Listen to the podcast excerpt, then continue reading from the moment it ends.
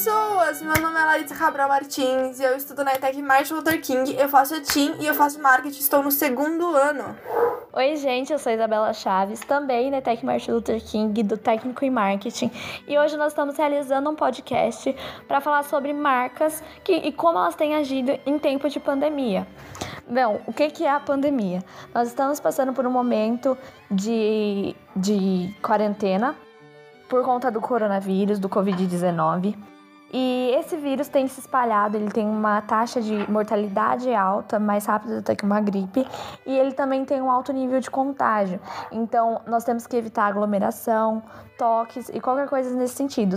Sem falar no quanto nós temos que cuidar em lavar as mãos, usar álcool, máscara e qualquer tipo coisa desse tipo, porque ele pode ser transmitido tanto por um toque, por uma, pelo, pelo espirro, por coçar o nariz, se você tocar em algo contaminado e depois coçar os olhos ou coçar o nariz. Então nós estamos tendo que ter uma grande precaução em relação a isso e é muito importante também pensar em como as empresas estão agindo nesse período.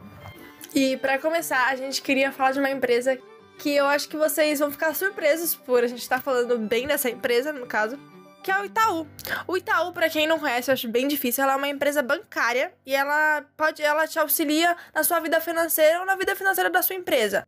Ela te auxilia com pagamentos, empréstimos, financiamentos e coisas do gênero. Só que a gente quer falar mais ou menos das ações que o Itaú tá tomando no período de coronavírus. Mas antes de a gente começar a falar das ações externas que envolvem os clientes, vamos começar de dentro, porque eu acho muito importante a gente falar o que vem antes para a gente poder chegar lá fora. Então, para a gente ter um bom atendimento ao cliente, a gente precisa sim, primeiro, tratar bem os nossos funcionários. Então, eu queria chamar uma funcionária do Itaú, que ela tá aqui com a gente, ela vai ser nossa convidada, e ela vai falar um pouquinho sobre como o Itaú está agindo perante os funcionários, quais são as medidas que ele está tomando. Então, por favor, pode entrar Josefa Maria Cabral Martins!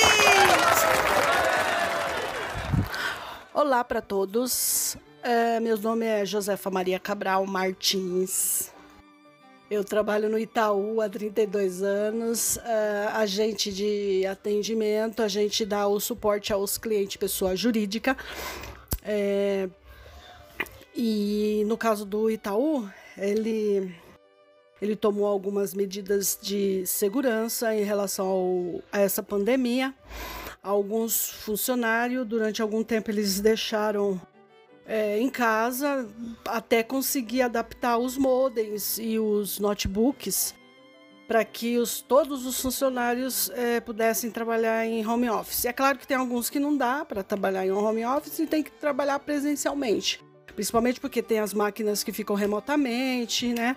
Sempre tem que ter alguém lá presencialmente no, nos polos. E os polos, é claro, tem que ter a higienização de todos os equipamentos, é, não só dos equipamentos, é claro, mas também dos banheiros, da, das áreas em que a gente geralmente transita.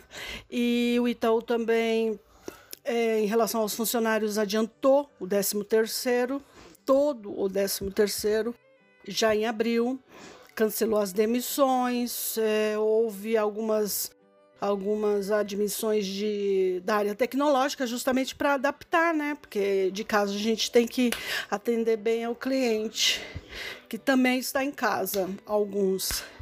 E é isso, Itaú está tomando essas medidas em relação aos funcionários.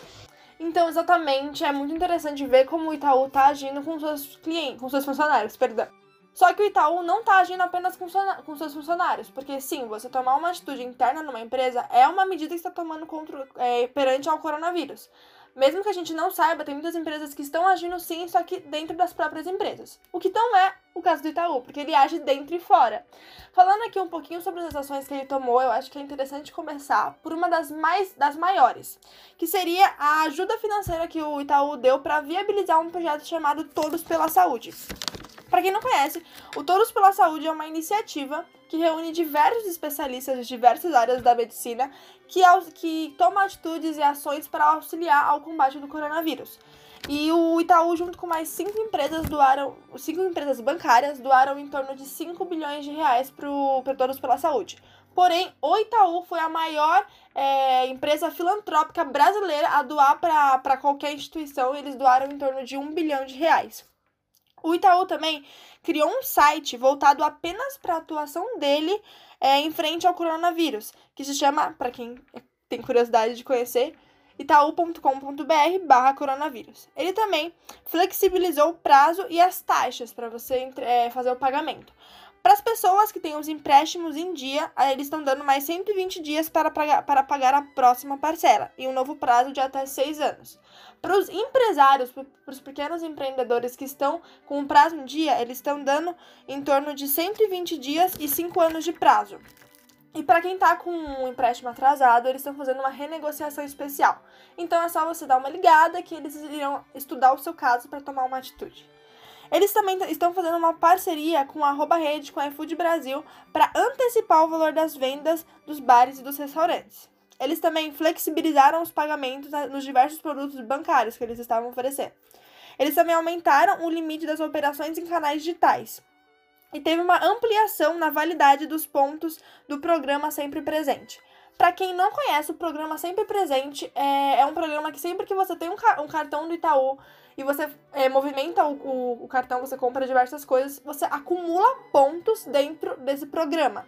E você, mais tarde, com uma quantidade de pontos necessária, você consegue trocar por alguns itens. Esses itens são muito diversos, tipo, eles têm parceria com diversas outras empresas. E eles aumentaram agora a validade que esses pontos têm.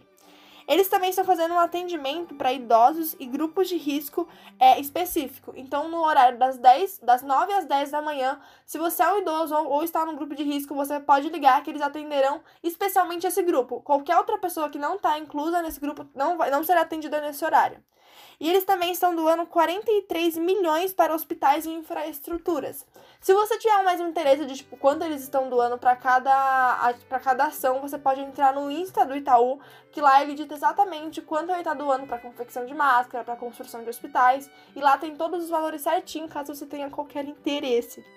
É muito interessante a gente ver como eles têm se posicionado, porque assim, o banco é, é, sempre um negócio mais formal, não é algo que existe tanto um contato, aquela coisa física e tudo mais. E é bem interessante a gente parar para pensar sobre isso. E como você trouxe esse assunto, é, a gente pode pegar o caso também da Bradesco, que é um banco, um banco influente, porque hoje em dia quem não conhece, né, o Bradesco.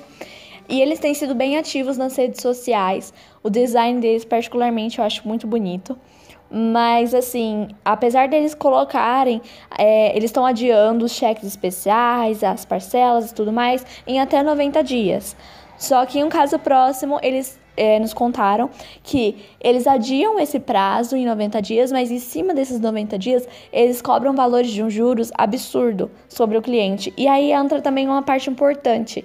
É muito importante a gente ser ativo nas redes sociais e a gente falar sobre como se precaver, da gente tomar atitudes da nossa empresa que agora caibam ao nosso consumidor. Mas também é importante pensar em como o nosso cliente vai terminar essa crise. Será que o meu cliente depois vai ter condições de pagar esses juros que eu tô cobrando em cima dele? Exatamente. O Bradesco, nesse caso específico que a, que a Isabela Chaves citou, é porque o, o cliente ele, ele tem um caminhão e ele trabalha com esse caminhão, então ele faz é, freelancer. Então ele não é filiado a uma empresa. E, e esse caminhão ele é financiado pelo Bradesco. E aí ele foi lá porque ele tava com uma parcela atrasada ele precisava resolver esse, esse ponto porque ele não tava conseguindo pagar o caminhão. Só que ele trabalha com caminhão, então ele não pode perder esse caminhão. E esse é o ponto, porque assim, legal, eles estão eles estão fazendo, eles estão tendo um posicionamento, é interessante. Talvez é, eles podem estar tá, tá tomando outras diversas atitudes perante o coronavírus, mas a gente não pode negar que isso foi uma mancada, saca? Porque eles por mais que eles realmente, eles realmente anteciparam para 90 dias. Só que você cobrar um juros gigantesco acaba quebrando as pernas da, da, do seu cliente, tá ligado? Porque eles podem acabar não tendo capacidade para pagar e perder o carro, perder o caminhão. Se ele perder o caminhão, ele perde o meio que ele tem para ganhar dinheiro. E, tipo, você literalmente coloca o seu cliente numa saia justa. E, tipo, nesse tempo, você fazer isso acaba perdendo, você acaba perdendo reputação, porque você tá dependendo dele. Você depende dos seus clientes, você querendo ou não. No momento no qual você dá essa mancada com os clientes, mano, eles naturalmente vão se afastar. Isso acaba sendo muito ruim, principalmente num período tão sensível que a gente tá vivendo, sabe?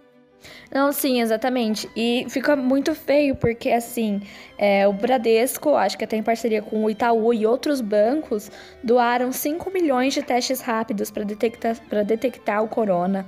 E eles têm agido, como eu falei, de forma muito ativa. Então, os posts falam sobre a preocupação em contribuir com a proteção das pessoas. Até na bio do Instagram, eles colocaram a seguinte frase: Para nós, a sua saúde é prioridade, fique em casa utilize o, o app do Bradesco ou fale com a Bia. E a Bia também foi algo muito interessante, né? Que é o WhatsApp do Bradesco, no qual você pode conversar com eles. E eles também colocaram um destaque sobre o coronavírus, falando como que a empresa tem estado e como fazer também para evitar né, as doenças, lavar mão, essas coisas, cuidados básicos. Só que quando você chega para viver isso na prática, quando você realmente precisa recorrer ao seu banco, ao seu gerente, eles agem de uma forma totalmente contrária àquilo que eles postam nas redes sociais, e isso, além de falta de humanidade com o seu cliente, como o caso é alguém que a gente não sabe, e agora? O que, que eu vou fazer? Tem uma casa, tem uma família para sustentar, saca? E tipo, é, não é totalmente é, falso a informação, sabe? Totalmente feio e muito ruim para a marca. Porque sem contar o buzz marketing, porque nós não somos clientes, nós não, não somos filiadas, mas eu sei, não só por conta disso, mas eu não não não filiaria ao Bradesco, muito menos quando acabar essa crise. É, gente, a gente queria agradecer. Eu espero que tenha sido um podcast interessante, vocês saberem um pouquinho mais de, de como as pessoas estão se, se, né, se mobilizando durante esse período. Eu não sei por quanto tempo ainda vai existir esse podcast. Quem sabe daqui a alguns anos a gente esteja mostrando para os nossos filhos e falando: ó, oh, a gente passou por isso.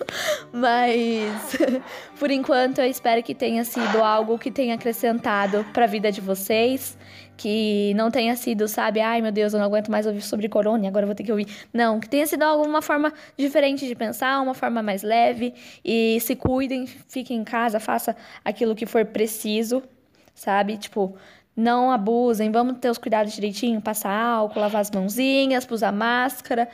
E é isso, muito obrigada. Eu acredito que a Lara também esteja muito grata. E muito obrigada, beijo. Sim, muito obrigada, gente.